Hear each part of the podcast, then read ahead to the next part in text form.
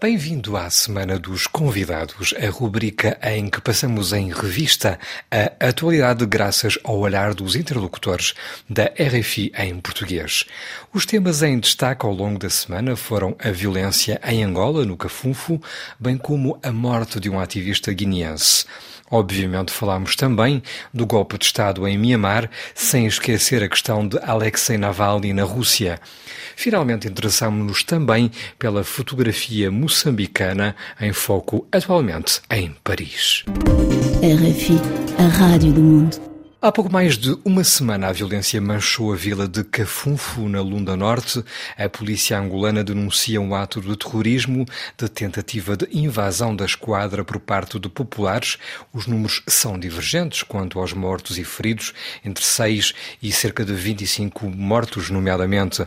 Paulo Almeida é o comandante-geral da polícia. Que houve um ato de rebeldia, um ato de banditismo. Não houve nenhuma manifestação, porque às quatro horas da manhã não se faz manifestações. Portanto, é um ato de manifestações não vão para atacar, não levam armas mesmo de arremesso, nem meios contundentes de armas de, de caça de, de, e outras de guerra para se fazer uma ação. Portanto, isso não, não tem nada com manifestação, é banditismo, é rebeldia, tudo aquilo que realmente o nosso ordenamento jurídico condena. Por seu lado, o protetorado português da Lunda Chokwe, pela voz de José Mateus Zakamuchima, descarta ter projetado fazer qualquer ato de vandalismo, denunciando um ato, citamos, bárbaro, da parte das forças da ordem lado não faz vandalismo. A manifestação não se autoriza. Ela simplesmente é comunicada. Não estamos a condenar o ato bárbaro de matar as pessoas. O objetivo da manifestação é a administração, que a administração é que representa o Estado angolano. Nós queremos pressionar o governo para que haja diálogo. É o diálogo para exigir a autonomia da Lunda, do governo de Angola. Esta autonomia também é um direito mesmo que aquele território português. A miséria, a desgraça, é a segunda economia de Angola é a parte pior. De... Gabu 103.6 FM na Guiné-Bissau, a morte já no final da semana transata do Bernardo Cachura foi motivo de intensa emoção, uma morte que está a ser investigada pela Justiça, tendo já sido realizadas algumas detenções. Abdoulaye Sila, escritor guineense, admite que a morte daquele jovem põe a nu as fragilidades do sistema de saúde. Essa morte expõe essas fragilidades no setor da saúde, mas expõe também outras fragilidades noutros setores. Ou seja, a morte do Bernardo é simplesmente um ato entre vários outros que têm acontecido e que, na maior parte dos casos, têm passado despercebido. Nós temos problemas sérios. Esse país está doente. Nós temos o colapso total no setor da educação e ninguém fala disso. Nós temos um setor de justiça totalmente desacreditado. Quem o diz são responsáveis do setor justiça quando faz o balanço das suas ações. Há tempos houve um alto dignitário da nação que disse que a coisa mais ficar nesse país é o setor justiça. Nós temos vários, vários problemas sérios que incluem até a essência do Estado. Bissau 94 FM a antiga Birmânia voltou a conhecer um golpe de Estado. A primeira-ministra Aung San Suu Kyi, cujo partido ganhar as eleições de novembro, foi de novo detida, nomeadamente, e a rede social Facebook chegou a ser desativada pelos militares que denunciam fraudes no escrutínio. José Manuel Anos, especialista em terrorismo e segurança, analisou aqui o papel dos militares do Myanmar que não parecem querer desistir do poder. Eu acho que, eventualmente, temendo perder o poder durante mais algum tempo, os militares resolveram fazer este golpe.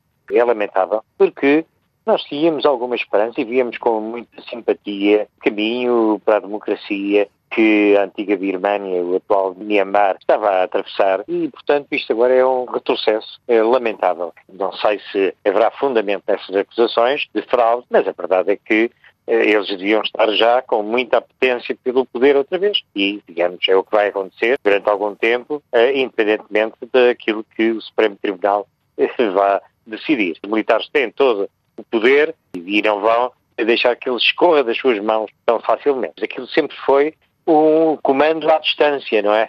E, e não se podia dizer que era uma ditadura, agora vai ser uma ditadura militar, não tenho dúvidas.